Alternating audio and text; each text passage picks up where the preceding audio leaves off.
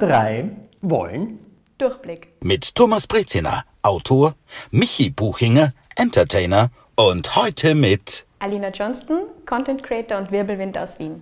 Hallo Thomas, hallo Michi. Hi. Ich freue mich, bei euch im Podcast zu sein. Vielen Dank für die Einladung. Wir freuen uns auch, Alina. Es ist sehr spannend. Ich habe nämlich eigentlich irgendwo einen eigenen Podcast auch und jetzt bin ich zum allerersten Mal woanders geladen und ich bin trotzdem schon wieder nervös. Kein Grund nervös zu sein, wir sind eigentlich urnett, sagen immer alle. Na schau dich einmal an. Dieser Blick.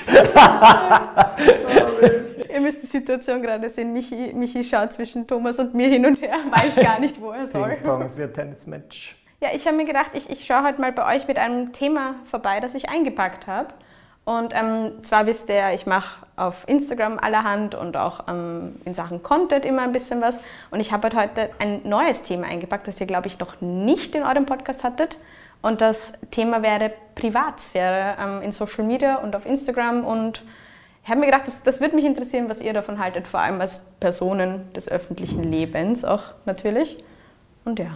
Das ist sehr spannend. Ich finde das wirklich spannend, weil es ist immer wieder etwas, womit ich konfrontiert werde, zum Beispiel so in Interviews, wo dann Leute, gerne sind das so JournalistInnen, die dann mich ein bisschen mit so einem kritischen Unterton darauf aufmerksam machen, dass ich schon sehr viel von mir preisgebe. Also sie wissen jetzt, in welcher Farbe ich mein Schlafzimmer streichen will. Und ist mir das nicht zu privat? Und ich denke mir so, na, das ist ja, solange die nicht meine Sozialversicherungsnummer wissen oder keine Ahnung, wie ich so im Bett bin oder was auch immer, ist mir das doch komplett wurscht, ob die wissen, wie ich mein Schlafzimmer streiche. Ja, und vor allem das interessiert die Leute ja auch irgendwo dann, oder? Irgendwo schon, aber ich, ich, persönlich bei mir sehe das so als immer, es plätschert so an der Oberfläche dahin und es ist nirgendwas Tiefgründiges. Und als Influencer sehe ich mich also ein bisschen als Burlesque-Künstler. Man muss immer so viel enthüllen, dass die Leute mehr sehen wollen. Aber ich werde jetzt nie meinen ganzen, ich werde jetzt nie komplett nackt sein, sagen wir so.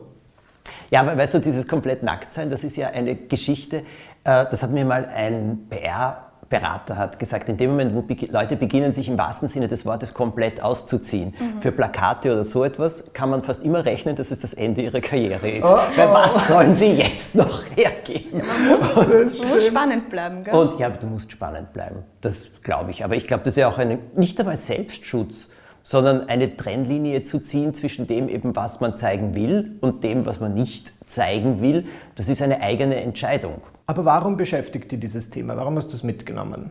Das beschäftigt mich tatsächlich jetzt seit eben diesem letzten etwas verrückteren Jahr, das wir auch hatten, wo ich mich zum ersten Mal auch aktiv irgendwie mit meinem Social Media Auftritt auch auseinandergesetzt habe und auch jetzt mal wirklich hingesetzt habe und mir das Ganze angeschaut habe, was da eigentlich so passiert, was ich da mache. Also so die, die Reflexion ist irgendwie ein bisschen mehr eingesetzt. Und da habe ich mir gedacht, ja, das ist schon ganz schön viel, was ich da preisgebe. Davor ist das immer so ein bisschen mitgeplätschert und ich habe mir halt nicht so viel Gedanken gemacht. Aber jetzt, wo man dann irgendwie mehr Raum und Zeit irgendwie für solche Sachen hatte, ähm, im Jahr davor habe ich schon ein bisschen mehr mir Gedanken gemacht, weil ich zum allerersten Mal Single war in meinem Leben. Und das hat ein bisschen ein, ein Umdenken gebracht. Und jetzt bin ich wieder in einer neuen Beziehung und habe mir gedacht, ja, wie möchte ich ihn jetzt? Und wie, wie will ich ihn das jetzt handhaben, auch für die Zukunft? Und ähm, ja, ich schaue mir halt auch natürlich andere InfluencerInnen an und ähm, ich finde es total spannend, weil jeder handhabt das so anders. Ja. Und auch eben Personen, die im öffentlichen Leben stehen, ähm, haben das ja schon, schon ganz anders eben durch TV-Medien oder, oder Interviews anders schon mitbekommen. Deswegen haben wir gedacht, sehr spannend, was ihr da vielleicht schon erlebt habt, so übergriffig oder wie sind denn die Leute und wollen die mehr wissen, schreiben die euch dann, rufen die euch an. Ähm, ja, weil ich werde auch oft gefragt, wie, wie ich das mit meiner Privatsphäre handhabe, weil ich halt auch viel, viel irgendwo preisgebe. Weil ich finde, wir haben viel, eigentlich unterschiedliche Standpunkte hier, weil wir haben in unserer Mitte den Thomas auch, der ja, ähm, du warst lange Zeit zum Beispiel nicht auf Social Media mhm. und du bist eben, du bist ein klassischer Promi, du kommst aus den klassischen Medien, mhm. wo man es vielleicht von, ich glaube, aus meiner persönlichen Erfahrung kann ich sagen, ich wusste lange Zeit nicht sonderlich viel über dich, mhm. außer wenn Bücher erscheinen, wenn du im Fernsehen bist. Und ähm, du bist ja jetzt eben auf Instagram auch seit einiger Zeit. War das dann so ein bewusstes, okay, jetzt bin ich ein bisschen authentischer oder jetzt zeige ich mehr von mir als in einem Interview? Nein, das hat sich ergeben. Das war ein, äh, ein, eine Entwicklung, ein Prozess. Der einfach im wahrsten Sinne des Wortes geschehen ist. Ich muss dazugeben, dass mein Facebook-Account und auch mein Instagram-Account vorher von einem Mitarbeiter hauptsächlich betreut worden mhm. sind. Ich habe allerdings etwas immer erkannt. Ich habe zu Weihnachten und zu äh, Silvester habe ich immer Videos aufgenommen, wo ich allen alles Gute gewünscht habe, sehr persönlich auch gesprochen habe über das Jahr und da habe ich immer gesehen, dass die mit Abstand am besten ankommen. Mhm. Und äh, ich, aber ich habe dazu keine große Beziehung gehabt. Ich habe immer wieder ein bisschen was gepostet, aber meistens war es so, dass der Mitarbeiter gekommen ist und gesagt hat, du, wir sollten da etwas machen oder jenes etwas machen, kannst ein Foto oder hast du da was oder dieses. Und dann wurde natürlich sehr viel auch gepostet über äh, Bücher, Filme oder was auch herausgekommen ist.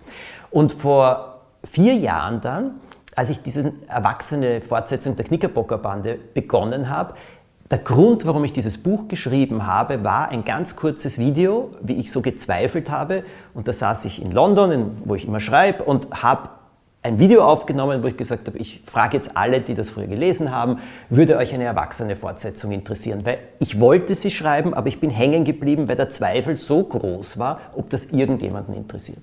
Und das habe ich gepostet und dann ist etwas Unglaubliches passiert. Eine Stunde später, das war auf Facebook, eine Stunde später ruft mich aus Wien jemand an und sagt, das ist ein Wahnsinn, hast du das gesehen? Sage ich, nein, warum? Du, da waren 700 Kommentare in einer Stunde oder so etwas und Likes, wie ich das noch nie erlebt hatte. Und da ist mir zum ersten Mal aufgefallen, dass ich äh, Social Media vor allem auch für Kommunikation wesentlich mehr nützen kann. Und so habe ich dann begonnen ohne großen Hintergedanken oder sonst was. Aber die Insta-Story, weißt du, so seit ich ein Kind bin, bin ich so. Ich nehme Bilder und dann schneide ich was aus und dann klebe ich was zusammen und dann gestalte ich was. Davon äh, habe ich ganze Bücher voll. Also, wie ich die gesehen habe, was man da machen kann, habe ich gewusst, das ist für mich gemacht. Das ist dein Medium. Das ist mein Medium. Und so habe ich begonnen, dass sich das dann so entwickelt. Mhm. Und ich habe ja auf Instagram 700 Follower gehabt und auf äh, Facebook weiß ich nicht was, 6000 oder so. Und das ist ja jetzt wesentlich, wesentlich mehr geworden. So hat sich das entwickelt. Aber jetzt muss ich euch etwas dazu sagen. Grundsätzlich habe ich vielleicht sogar jetzt, obwohl ich wesentlich mehr von mir zeige und erzähle, mehr Privatsphäre als vorher. Denn wie der Michi richtig gesagt hat, ich habe sehr zurückgezogen gelebt, äh, ich habe nicht viel von mir gezeigt, ich bin hauptsächlich mit meinem Werk in der Öffentlichkeit gestanden. Es gab eine ganze Menge an Fragen, die ich bei Journalisten nicht beantwortet habe und so weiter. Die Folge war nur die, dass die Leute in mich Dinge hineininterpretiert haben, ja, da stellst dir die Zehennägel auf. Bis ich dann einmal erfahren habe, dass ich ein Schloss in England besitze, in das die Dekorationen meiner Fernsehproduktionen, wenn sie nicht mehr gebraucht werden, dorthin äh, geliefert werden und damit dekoriere ich das Schloss. Als mir das einmal jemand allen Ernstes erzählt hat, und das war eine Mitarbeiterin von mir, wow. habe ich gedacht, okay, also die Fantasie der Leute ist schon schon sehr wild. Jetzt sehen Sie natürlich mehr aus meinem Leben äh, und diese wilden Spekulationen, die haben eindeutig aufgehört. Das ist aber angenehm. Ja. Also das ist eigentlich ein positiver Nebeneffekt, den man ja. sie gar nicht erwarten würde. Ja. Das, wenn du das schilderst, kann ich das sehr gut nachempfinden. Es ist nicht mehr so, dass ich so eine Projektionsfläche bin, weil einfach auf der Leinwand mehr Bilder sind. Und früher wurde einfach drauf projiziert, was immer jeder, jeder sehen wollte. Die, die mich wollten, schönere Sachen, die, die mich nicht wollten, die, was, weiß ich nicht, was sie mir alles angedichtet haben. Und das hat sich wirklich wesentlich verbessert. Also du tust da eigentlich leichter damit, wenn du mehr zeigst, weil du dann kontrollieren kannst, was halt irgendwo über dich auch ähm, gesagt und publiziert wird. Und es ist authentisch, weil ich es erzähle mhm. und weil es nicht durch Filter von, äh, von anderen Medien auch noch durchläuft. Und ich habe auch zum Beispiel gesehen, selbstverständlich, Leute ähm, aus dem Journalismus, ganz egal ob aus Zeitungen oder Fernsehen oder so, selbstverständlich schauen sich die die Accounts durch und kriegen da auch ein gewisses Bild oder auch Informationen. Aber das sind andere Formen von Informationen als Presseaussendungen oder mhm. so. Weil's, und ich habe schon ein äh, Grundgesetz, dass ich sage, ich will ich sein. Das heißt, ich möchte äh, authentisch sein. So wie ich sage bei meinen Büchern, wo Thomas Breziner draufsteht, ist Thomas Breziner drin. Das schreibt kein anderer, das schreibe ich. Oder es schreibt niemand. Dazwischen gibt es nichts. Sage ich, ich möchte so sein, wie ich bin. Und jetzt bitte, ihr seid wesentlich erfahrene äh, erfahrenere Influencer oder Influencerinnen oder äh, Poster oder Instagram, Facebook, wie immer ihr es nennen wollt. Ich glaube, ihr wisst alle auch, meine Erfahrung ist, alle Fotos, je authentischer sie sind, desto besser funktionieren sie. Je gestellter, je erzwungener, desto weniger funktioniert. Ja, das stimmt. Das, das spüren Leute. Ich finde, es gibt auch ein bisschen einen Unterschied, ähm, auch um diese, um die, je mehr du Preis gibst, je mehr du zeigst, dann irgendwo, dass dann weniger kommt. Ich glaube, bei uns ist das ein bisschen anders. Ich glaube, die, die Leute wollen dann so per se, wenn man ein bisschen mehr zeigt, sie wollen gern schneller mal mehr. So dass man so, man gibt so einen kleinen Finger und dann ist es so, rums, ist man schon, schon Hast du die Erfahrung gemacht? Was, was meinst du, was ist da zum Beispiel ein konkretes Beispiel? Ja, mir fällt immer wieder auf, dass man halt natürlich sehr nah dran ist, wenn man viel Preis gibt und authentisch und ehrlich ist und auch den Leuten irgendwie im Leben was zeigt und sie mitnimmt. Aber irgendwo muss man die Trennlinie dann für sich auch schaffen, mhm. weil sonst oft, es kommen sehr oft Nachrichten, ähm, wie ich denn das mit meiner, ich habe eine Fernbeziehung, wie ich denn das mit der jetzt genau mache oder ob ich da irgendwas erzählen kann jetzt oder ich kriege einen Text und ähm, die Leute wollen da persönlichen Rat oder sowas, was ich natürlich sehr gerne mache, auch teilweise, wenn es halt nicht irgendwelche Rahmen überschreitet. Aber oft kriege ich auch Nachrichten, hey, ähm, wohnst du da und da? Ja, ja, ja. Und mhm. ähm, ich habe dich gesehen oder, ich, oder, wenn ich fotografiert werde auf der Straße oder solche Sachen, das ist halt dann auch irgendwie so, man muss wirklich die Trennschärfe, glaube ich, auch als, als Instagrammer, Influencer irgendwo ein bisschen sehr genau auch für sich ziehen. Deswegen finde ich es total schön, wenn das so gut funktioniert irgendwo im, im, öffentlichen Leben, dass du sagst, du kannst das so, so ähm, kontrollieren.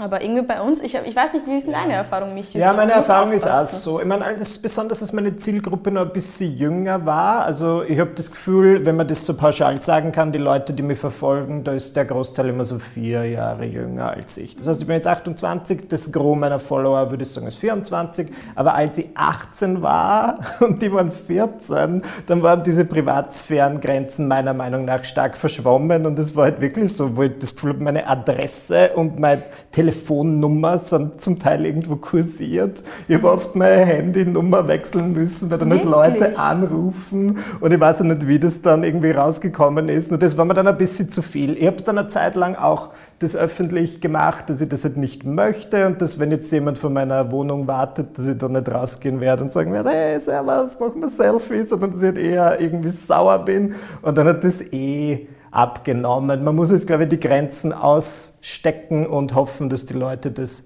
respektieren und akzeptieren. Und jetzt bin ich eigentlich ganz zufrieden. Aber ich habe auch dazugelernt, ich filme jetzt nicht aus dem Fenster raus oder was auch immer. Ich versuche da ein bisschen, es lässt sich nicht vermeiden. Muss ich auch ganz ehrlich sagen, es wohnen Leute gegenüber von mir, die sagen, ah, ich sehe in dein Wohnzimmer rein und ich muss sagen, okay, das passiert. Hi, das oder, bin ich, wie ich Sport mache.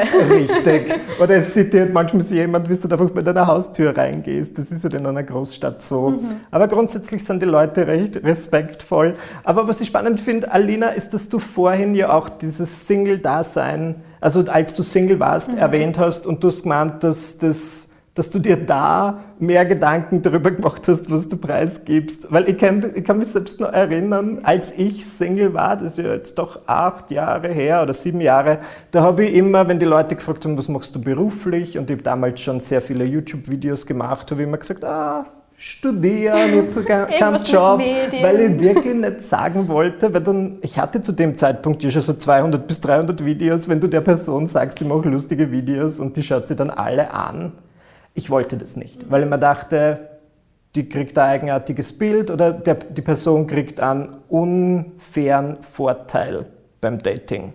Die weiß dann alles über mich und ich eigentlich nichts. Ja. ich muss es dann herausfinden durch Gespräche, anstrengend. Aber wie war das bei dir? Hast du da irgendwas in die Richtung erlebt? Absolut. Also ich kann das zu, zu 100 Prozent nachempfinden. Ich hatte ja schon, also zu meiner kleinen Social-Media-Werdegeschichte, ich bin ja jetzt eigentlich schon auch acht Jahre lang Bloggerin. Wahnsinn. Also wirklich schon sehr lange im Game, unter Anführungszeichen. Also es gibt einfach schon viel Müll im Internet, mm. den ich entweder publiziert habe, der über mich publiziert. Es ist einfach unvermeidbar. Und auf Social Media sind wir auch schon alle seit Facebook 2009 irgendwie den großen ähm, Siegeszug angetreten hat. Und deswegen, es gibt schon sehr viel. Und mir war das nie so bewusst, dass da einfach schon viel möglich wäre, wenn man da irgendwie mal recherchiert und irgendwie mal durchliest oder so. Und wenn da wirklich irgendwie, wenn du jemanden triffst, so wenn man eben Single ist oder so, da hat er einfach diesen Wissensvorsprung dann mit wenigen Klicks, der einfach irgendwo ein bisschen un, unvergleichbar ist. Und ich habe dann tatsächlich, zum, ähm, als ich dann eben Single war damals, habe ich mir einen privaten Instagram-Account gemacht. Also Ja. wirklich nur ganz privat. Ich teile auch nichts. Ich bin drauf gekommen, ich bin total schlecht darin, private Fotos, Instagram-Kanäle. Ich kann, ich kann, ich weiß nicht, ich habe lernen müssen, privat Instagram zu nutzen. Das war wirklich so komisch, so was. Ich, was postet man da? Ich habe ja schon so viele Fotos, aber irgendwie so, so private Momente, da poste ich alle zwei, drei Monate mal ein Foto, wenn es mich freut. Okay. Und auch nicht nur Stories, wenn ich wirklich irgendwas Witziges sehe oder so. Ja. Ist so. Es ist so eine Diskrepanz zwischen meinem öffentlichen und privaten Account. Aber der war auf jeden Fall wichtig und gut für mich, dass ich da so ein bisschen die, die Trennlinie mal irgendwo auch mal mich orientieren und sortieren konnte. Das war, glaube ich, ganz gut damals. Ich weiß nicht, wie du es dann gemacht hast. Hast du einen privaten Ja, YouTube-Kanal nein, gemacht? nein, ich habe tatsächlich einen privaten Instagram-Account, aber ich poste dort ebenfalls nichts. Ich finde es nur, ich bin da ein bisschen freier mit dem Folgen, weil manchmal ist, wenn man irgendwelchen Leuten folgt, viele interpretieren dann irgendwas rein. Manchmal folge ich einfach gern Politikern, weil ich wissen will, was die so von sich gegeben hast, nicht, dass ich die wähle und so weiter. Aber das mache ich dann mit meinem privaten Account und ich habe es vor allem gemacht, weil ich mir dachte, ich muss mein Screen-Time reduzieren, ich muss weniger auf Instagram sein. Deswegen folge ich mit diesem privaten Account halt Leuten, denen ich tatsächlich kenne. Ähm, da bin ich sicher dann weniger online. No, ich bin doppelt so viel online, weil ich jetzt zwei Accounts Von dem her weiß ich nicht, wie ich diese Idee finden soll. Aber ja. Aber ich frage mich, wie es zum Beispiel ist, wenn du jetzt lange im Rampenlicht schon stehst, lange in der Öffentlichkeit, so wie der Thomas, und dann datet man. Ist dir das passiert, dass du quasi Single warst und die Leute dann. Das war einer der Gründe, warum ich nach England gegangen Ah, bin. so. Verstehst du? Das war einer der Gründe, weil mir klar war, äh, weil mir klar war, als diese lange Beziehung geendet hat, da war ich, na, das ist jetzt schon wieder elf Jahre her, zwölf Jahre, und da habe ich damals wirklich etwas erlebt in Österreich, es ist vollkommen sinnlos. Wenn ich auf der Straße gehe und es lächelt mich jemand nett an und so weiter, ja, was weiß ich, weißt du, äh, es ist sinnlos. Also es, ist, es hat meistens wenig mit mir als Person zu tun, die jemand im Leben gerne hätte, sondern mehr damit, dass mich jemand erkannt hat oder sonst irgendetwas oder eine Erinnerung hat, was ja alles wunderschön ist. Aber ich kann euch da gut verstehen, weil das war auch der Moment, wo ich gesehen habe, was Leute ständig in mich hineininterpretieren, wie die mich sehen. Für manche bin ich der nette Kinderonkel gewesen, äh, für manche bin ich das, dann wieder das und so weiter. Aber äh, der, der ich halt bin, dafür habe ich mich nicht gesehen, gefühlt. Und das war einer der Gründe, dass ich das Leben, das ich damals schon in England hatte, einfach ausgebaut habe. Und dass ich dann gesagt habe, okay, ich glaube, dort ist es ein bisschen einfacher, weil dort werde ich einfach nur gesehen als der Mensch, der ich bin. Aber nicht mit diesem ganzen Drumherum. Weil die meisten Leute äh, das dann nicht sehen. Und wenn ich dort jemanden kennengelernt habe, habe ich dem auch einen falschen Namen gegeben, damit er mich nicht googeln kann. Natürlich. Ja, ja, Und Falschen Nachnamen oder generell falschen äh, falschen Nachnamen, weil Vornamen reagierst ja.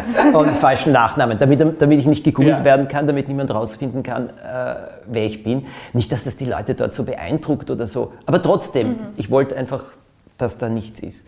Und das kann ich schon verstehen. Auf der anderen Seite sage ich dir, die, ich glaube, es, es gibt auch einen Vorteil in allem. Und zwar vor allem bei euch, wo ihr ja auch sehr viel ähm, Persönliches zeigt. Also ich tue das jetzt auch, aber bei mir ist halt ein bisschen was noch drumherum. Aber ihr zeigt Persönliches. Auf der anderen Seite, bei Dating ist es natürlich so, die, die euch überhaupt nicht wollen, na, die werden euch schon gar nicht anschauen. die wissen von vornherein, selbst das Gesicht ist ganz nett, aber eigentlich den Rest weiß ich nicht äh, von den Interessen, ob mich der interessiert.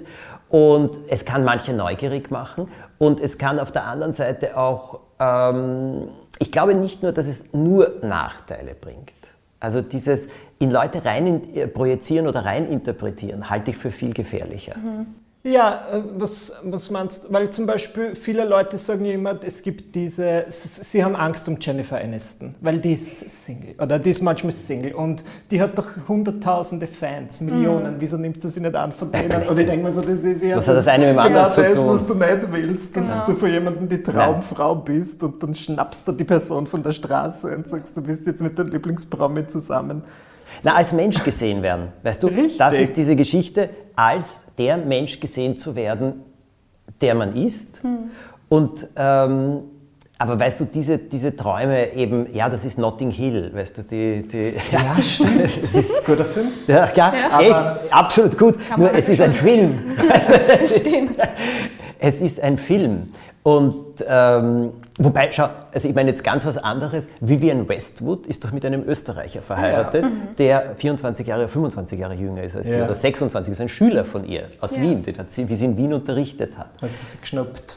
Oder er sie. sie. Oder Aber gibt es doch immer wieder so Geschichten auch von, von Prominenten, die dann irgendwo, das ist dann diese Fanfiction, Love Story absolut in allen ähm, Foren dann durch. Ähm, schaut, es funktioniert doch. Ihr könnt auch euren Promi heiraten, so auf die Art. Ja, stimmt, Aber das sind, vielleicht. glaube ich, so, das sind die Ausnahmen, so auf die Art. Du, es geht immer nur um Menschen. Und wenn die Menschen nicht zusammenpassen, dann funktioniert es nicht. Sagt euch der Name Johannes Hesters noch etwas? Der Joppi heißt Der das. Joppi Hesters, genau. Ah, Joppi. Ich Joppi mir Hesters. gedacht, Johannes, Johannes. Ja, Johannes Hesters, Joppi Hesters. Der große, große äh, Musical-Star, der eben, äh, was, heute gehe ich ins Maxim, 2000 oder 2 Millionen Mal gesungen hat.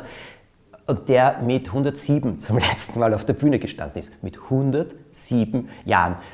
Die Lebensphilosophie muss man auch haben. Als er 102 war, hat er sich eine Komödie schreiben lassen fürs Theater am Kurfürstendamm und hat sich die Exklusivrechte auf 10 Jahre gesichert.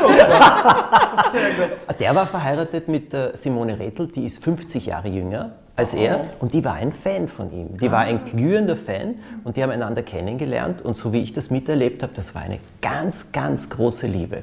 Und äh, die ist unglaublich hinter ihm gestanden und ich glaube, er hat sie auch wahnsinnig geliebt, aber sie hat das auch immer erzählt. Sie war als Kind schon ein Fan von Johannes Hesters. Und wie sich die kennengelernt haben, ja.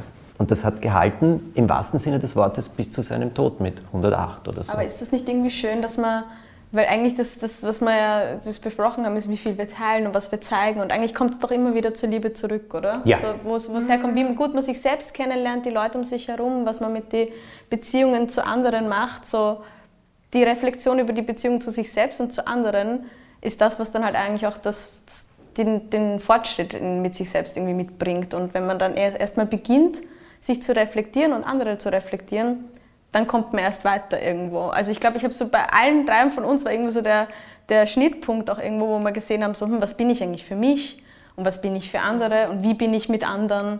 Und vielleicht ist das irgendwie mehr, mehr der Punkt, so sich, sich selbst irgendwo zu finden, aber in, in Relation zu den anderen dann irgendwo. So. Es ist, es ist ein sehr interessanter Punkt, den du da ansprichst. Und dich kenne ich ja nicht so gut. Den Michi kenne ich jetzt schon vier Jahre. Vier Jahre kennen wir uns, genau.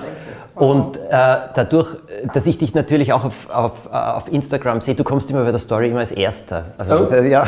Was für Gut. Und äh, da sehe ich immer, also da sehe ich, äh, was du tust oder so etwas. Und jetzt muss ich sagen, ich weiß nicht, wie gut ich dich kenne oder wie gut wir einander kennen, aber es klafft für mich diese zwei Sachen nicht wahnsinnig auseinander. Ja, eh. Ich versuche halt immer, das, ich glaube, Instagram ist so mein Best-of, wie man das gern sagt. ich habe natürlich nicht nur gute Tage und ich mache viele Dinge, die einfach langweilig sind, die ich nicht zeigen will, so wie meine E-Mails schreiben, irgendwas mit der Steuer machen. Und ähm, ich werde ganz oft gefragt, eben von Leuten, die mir vorwerfen, dass ich so viel zeige, ähm, was denn überhaupt meine Grenzen sind. Was sage ich? Ja, und was sind deine Ja, ich Grenzen? glaube, ist mein, meine Standardantwort ist immer halt andere Leute, wenn das wer nicht will. Also mein Freund tritt bewusst vor die Kamera, der hat das, glaube ich, im ersten Beziehungsjahr gesagt, er will das nicht und dann hat er irgendwann offenbart, jetzt ist es soweit, er möchte das und er möchte YouTube-Videos über unseren Umzug machen. Und ich mir, okay, wenn schon mal eine Idee von ihm gehabt, dann let's do it. Ähm, ich, zum Beispiel so Familie, ich weiß, die hätten alle kein Problem damit, aber ich will das nicht. Also meine beste Freundin und so weiter, das sind halt Leute, die, ich weiß nicht, wenn ich die jetzt da, ich will nicht, dass jetzt irgendjemand auf der Straße erkannt wird oder dass irgendwas Negatives mitbekommt oder dass dann jemand sagt, boah, wie schaut denn die aus? Also ich will einfach die Leute da gewissermaßen ein bisschen schützen und ich glaube, das sind so meine Grenzen, aber ich finde es dann immer spannend, wie das bei meinen Kollegen und Kolleginnen ist. Ähm, wovor machst du eigentlich du halt? Genau, Alina, das wollte ich Wo ist auch meine, meine Ja. Grenze? Ich halte das ungefähr so auch wie der, wie der Michi, ähm, dass ich da sage, so, das ist die Trennlinie bei mir, bei mir und bei meinem Hund, der, wird, der hängt mit. Ja, der, der ist- der hat kein Mitspracherecht, der ist einfach zu süß. Super, der der ist der muss sein, sein Gesicht in die Kamera halten, aber sonst, ich schaue, dass ich schon, ich teile, wenn ich schöne Fotos habe, dann teile ich die schon gern, aber ich probiere wirklich da auch sehr, sehr am, am Grad zu wandeln und zu zeigen, was, was mich beschäftigt natürlich auch irgendwo und was ich, was ich wichtig finde und schön finde und, und teilenswert, aber auch einfach nicht zu viel. Also einfach wirklich zu schauen, so wenn, wenn wirklich viele andere Leute mit drin hängen, eben Familie und, und auch viel Freunde. Ich finde, das ist das größte Kompliment übrigens, ähm, wenn die Leute sagen, du, da klafft, das klafft nicht viel auseinander, was du gerade vorher zu Michi gesagt hast. Und das ist das Schönste, was man kriegen kann, finde ich, wenn man echt ist, wenn man authentisch und, und real ist. Und das zweitschönste Kompliment ist, wenn Freunde mir sagen, ah, ich, wenn ich jetzt dich nicht kennen würde auf Social Media, würde ich gar nicht wissen, dass du Bloggerin bist. Ah. Weil ich nehme mein Handy bewusst, wenn ich Freunde treffe oder sowas, versuche ich wirklich, außer die sind auch irgendwie Instagramer oder so, da versuche ich einfach wirklich das Handy nicht in die Hand zu nehmen, weil das hat dann nichts, das ist privat und das möchte ja. ich im Moment sein und das möchte ich genießen. Und deswegen, das ist so für mich so ein bisschen die Trennlinie dazu sagen, ja. so das ist jetzt einfach ein schöner, netter Abend unter Freunden und dann setzen wir uns hin und dann trinkt man ein Glas Wein und dann ist der vorbei und dann kann ich wieder, dann kann ich arbeiten oder kann ich was ah, machen. Das finde ich aber eigentlich sehr clever. Finde ich eine gute Trennung. Wie handhabst du es, wenn du zum Beispiel, es gab ja eine Zeit vor Corona, Fun Fact, und da waren wir alle. Echt? Ja, es ist, es ist, Kannst du dich noch daran erinnern? Ah, okay. Ja. Ähm, und da waren wir ja manchmal so, sei das jetzt in einem Restaurant, auf einem Konzert. Und hast du das, wenn du da jetzt darüber was gepostet hast, dass du zum Beispiel in einem Café bist, das passiert ja. Also ich zumindest habe das gern gemacht. Ähm, hast du dann gewartet? Bis du wieder weg warst. Verstehst du, wie man? Weil es ja, gibt ja dann diese crazy Alina-Fans, die dann plötzlich auftauchen und sagen. Zum Glück gibt es da nicht so krass viel. Es gibt sie bestimmt. Das, sie, das kriegt man nur nicht so mit. Oh Gott, Michi. Hast du, da, also hast du das immer als live berichtet mhm. oder nicht? Ich habe tatsächlich oft dann nach, oder das mache ich immer noch, dass ich dann nachposte, weil ja. ich habe so einen kleinen, kleinen inneren Monk in mir. Ich bin so ein bisschen Perfektionistin und wenn dann irgendwas nicht, möchte ich vielleicht noch was irgendwie drehen und so wie du mit deinen kleinen, kleinen Ausschnitten und sowas. Man möchte es ein bisschen bearbeiten und aufhübschen. Ja. Man macht, zeigt ja die beste Version.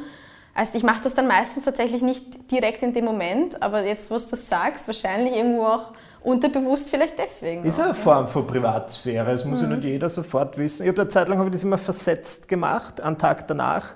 Nur ah. das hat dann immer den Nachteil, dass Leute halt sagen, Herst, wir treffen uns in einer Viertelstunde, du bist in München, was soll das? Und immer, das war gestern, jetzt bin ich heute eh wieder da. Also das habe ich dann auch wieder ja. aufgehört. Ja, aber auf das muss man. Aber deine Stories, muss ich sagen, sind auch sehr schön. Man merkt, dass die durchdesignt sind, das ist sehr ästhetisch und dass du das jetzt nicht in der Sekunde rausschießt, wo du es erlebst, hätte man eigentlich denken können. Dafür schaut es einfach zu gut aus. Also, Na, danke, aber ich würde es gerne noch, noch, noch schneller am Leben machen, weil ich finde eben, das ist immer das Wichtige, authentisch sein. Also wenn mir was gefällt, dann raus damit. Wenn ich was, einen Gedanken habe, dann jetzt lieber jetzt als, als später. Weil Insta. sonst dieses Insta hast du sofort. ja. Nicht, das, nicht Michi, das, boah, das war jetzt gescheit. Aber du hast vollkommen recht. Du hast vollkommen recht. Das habe ich nämlich auch mal. Das hebe ich mir jetzt ein bisschen auf, diese mhm. Geschichte für Quatsch. Ja. Raus und weg. Aber wisst ihr, was ich glaube, was, was eine Grenze ist? Also bei mir, das habe ich mir jetzt überlegt, äh, des Effekts wegen äh, nichts zu zeigen. Also auch des Effekts wegen äh, zum Beispiel keine Familie zu zeigen mhm. oder so etwas. Aber sehr wohl, ich habe ja diese neue Familie, sehr wohl zeige ich sie einfach, wenn das ein Moment ist, wenn es schön ist, mhm. wenn es einen Sinn ergibt. Äh, das erzähle ich, das mache ich. Aber jetzt, ich habe nicht das Bedürfnis, zum Beispiel mein Leben ununterbrochen zu posten, was ich tue oder so etwas. 0,0, mhm. ganz im Gegenteil. Also ich poste ja auch tagelang nichts, weil ich einfach, wenn ich sitze und schreibe, was soll ich posten? Ich sitze und schreibe, hallo. Mhm. Ja gut, gut, ja, ich weiß, das ist nett. da vergesse ich dann auch drauf oder ja, so klar, etwas und die Leute sind mir nicht böse, also was soll's. Das, ähm, wenn, dann soll es was sein. Und dann versuche ich ja auch wirklich immer so eine kleine Geschichte wirklich mit vier, fünf, sechs Bildern zusammenzukriegen, dass das irgendeinen Bogen ergibt. Aber da sage ich zum Beispiel, Freunde, ich habe überhaupt kein Bedürfnis, Freundinnen, Freunde oder Begegnungen mit ihnen zu posten. Wenn sich aber etwas ergibt oder wenn irgendetwas, weißt du, was Größeres drüber steht, wo ich sage, das möchte ich gern erzählen, mhm. das tue ich schon. Okay. Ähm, aber das ist was Spezielles. Aber nicht, ich, wir sind zusammen, ich bin ihnen begegnet oder mhm. sowas das halte ich für, für absolut äh, unnotwendig. Also jedenfalls nicht meins. Ja, und vielleicht, ich meine, die Leute wissen ja, was sie von dir sehen wollen. Ich glaube, wenn es jetzt zu sehr den Cast ausweitest Na. und sagst, das ist die Baby, das ist die Sarah, da gehen wir brunchen, das ist wird das will nicht so passen. Ja. Und was ich nicht poste, ist, äh, wenn es mir nicht gut geht. Ja. Weil ich auch einfach sage, das ist meine Sache und damit komme ich zurecht. Mir wird dann immer vorgeworfen, ich poste nur fröhliche Sachen. Ja, bewusst, weil das will ich in die Welt bringen. Aber was du schon Punkt. machst, ist, du sagst dann halt später, Monate, Jahre ja. später, dass es Zeiten gab, wo es dir nicht genau. so gut ging. Also du verheimlichst ja nicht, dass, es, dass das Leben nicht nur Aber dann erzähle ich, wie ich damit umgegangen bin ja, genau. oder was ich gelernt habe. Weil da sage ich wiederum, das kann, genau so ist es. Aber jetzt im Moment sage ich immer, das geht mich was an oder meine engste Umgebung. Das mache ich eigentlich auch nicht, wenn ich jetzt so genau darüber nachdenke. Wenn ich jetzt so einen richtig scheiß Tag hätte, es sei denn, es ist lustig, dass jetzt heute alles schief geht, dann ja, aber wenn es mir einfach wirklich authentisch nicht gut geht, würde ich es nicht sagen. Machst du das auch so? Ja, weil irgendwie, ich, ich denke mir dann immer so, bei vielen Sachen, wo ist der Mehrwert? Ich meine, ich poste auch genau. schöne, schöne Blumen und schönes Essen, das ist jetzt auch immer Mehrwert fraglich manchmal, ja, aber Ästhetik ist auch ein Mehrwert, finde ja, ich. Und Freude Ablenkung, ist ein Mehrwert. Freude, Lebensfreude, deshalb positive ja. Gefühle. Man muss schon zeigen, eben wenn es einem nicht schlecht geht, aber ich finde den Punkt sehr schön, den du gebracht hast, dass man sagt, jetzt weiß ich, wieso es mir dann nicht gut ging. Und jetzt habe ich auch eine Lehre daraus gezogen. Genau. Und das kann ich euch wieder als Mehrwert mitgeben. Genau. Und nur zu sagen, so, hey, mir geht es halt einfach schlecht. Und dann ziehst du vielleicht jemand anderen noch so ein bisschen, mm. dem es vielleicht auch nicht so gut. So, man muss irgendwann mal schauen, dass man das Positive, ich glaube, das haben so Optimisten ein bisschen, ich habe so das Gefühl, hier sind wir ein bisschen unter uns, wir Optimisten ja, an sich. Man muss die Leute einfach irgendwo mal wieder, dann wieder nach oben nehmen, weil es eh alles, das Leben ist eh kompliziert und, und auch manchmal schwierig und verzwickt. Ja. Oder? Ja. Und dann einfach, einfach nur das, das so stehen zu lassen, mir geht es heute nicht gut. So, was, was will man damit erreichen? Dass ja, die richtig. Leute schreiben und sagen, ei, ei, bald oh. wieder gut. Ja. Nein, bitte nicht.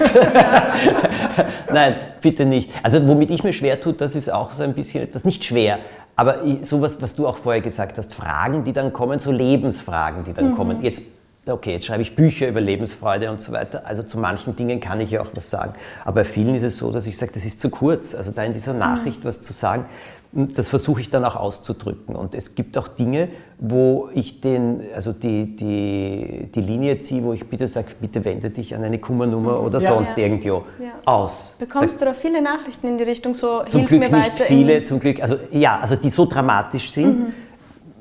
zehn im Jahr. Okay. Also das ist zum Glück. Ja. Aber da sage ich Hände weg, sofort, äh, also an professionelle Stellen, äh, da sage ich sonst nichts dazu. Mhm. Und sonst kriege ich schon, also ich kriege schon sehr, sehr viele Fragen. Auch, äh, ich habe mich getrennt oder wir haben uns getrennt, aber ich möchte zurück, was soll ich tun? Ich will mich jetzt nicht lustig drüber machen. Ja. Und äh, manchmal fällt mir auch was dazu ein, dann schreibe ich ein paar Zeilen dazu. Ähm, Thema äh, Trauer, jemanden verloren haben und so, da kriege ich auch etliches dazu. Sehr, sehr viel kriege ich zum Thema Schreiben, aber da habe ich am YouTube-Kanal eben die Videos stehen, die kann man sich anschauen. Und ja, und da kommen ja so Dinge wie, ich habe jetzt vor, ein Buch zu schreiben, kannst du mir sagen, in welchem Verlag ich es rausbringen soll? Hast du eine Idee für mich? Ja, ja genau, genau. ungefähr solche Sachen kommen ja wirklich. Das ist, da denke ich mir dann oft, wie bitte? Ja. Also das kann es ja nicht geben. Aber jetzt möchte ich euch was erzählen, das ist mir eingefallen. Weil ihr vorher gesagt habt, äh, die Leute wollen immer mehr. Und ich glaube, das Geheimnis liegt wirklich daran, genau dieses immer mehr nicht zu befriedigen, sondern immer genug zurückzuhalten, mhm. sodass es auch ein bisschen mysteriös wird. Und da gab es diese Geschichten von der Tante Jolesch. Das mhm. war also ein Buch. Und da war, die Tante Jolesch hat das beste Krautfleisch der Welt gekocht. Und alle wollten das Rezept. Und sie hat es nie gegeben. Und schließlich lag sie am Totenbett. Und eine Nichte hat sich getraut, zu ihr hinzugehen und sagt, Tante, Tante, wir wissen nicht, wie lange du noch unter uns bist. Kannst du uns endlich verraten, warum dein Krautfleisch das Beste war? Und dann sagt die Tante Jolesch drauf, ich habe immer ein bisschen zu wenig gemacht. ja, ja, das ist so gut. Stimmt.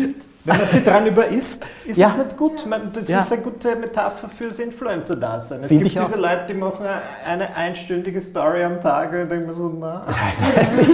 manchmal ganz schön, wenn man es gerade braucht, aber jeden wow. Tag ja, ja, dann wieder so Übersättigung. Viel, ja. jeden Tag ist. Ja. Hm. Na, zu diesem Thema Privatsphäre mhm. habe ich persönlich, ich, Michael, viel erfahren. Ähm, Durchblick, ich, ich habe viel ich, erfahren, ich habe einiges gelernt. Und dein Podcast? Jetzt sagst ja. du uns, wie heißt dein Podcast? Stimmt, das müssen wir jetzt noch am, am Ende hier noch droppen, weil lustigerweise mein Podcast-Partner, ich habe einen, einen Partner in Crime, war sogar schon bei euch zu Gast, der liebe Jan Pöltner. Ja, natürlich. Genau, von ähm, 1000 Things macht er auch und hat schon, glaube ich, zwei Folgen bei euch geschafft. Mhm.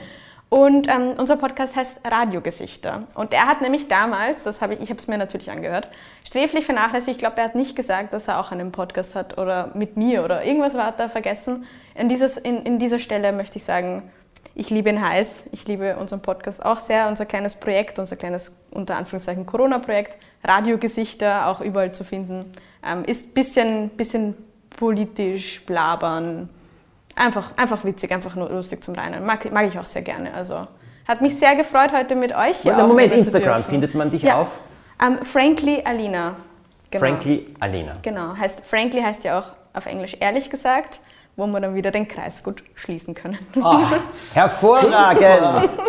Also, vielen, vielen Dank, dass du heute da warst, aber wir hören und sehen uns sicher wieder. Und wir hoffen, es hat euch Spaß gemacht. Wenn ihr uns schreiben wollt, auf Instagram am allerbesten eine Nachricht schicken, auch Themenvorschläge, alles sehr, sehr gerne. Und natürlich, wenn euch der Podcast gefallen hat und ihr ihn bewerten könnt, dann bitte tut auch das oder schickt ihn sogar euren Freundinnen und Freunden zu, wenn was Interessantes drinnen sein kann. Bis zum nächsten Mal. Tschüss. Baba.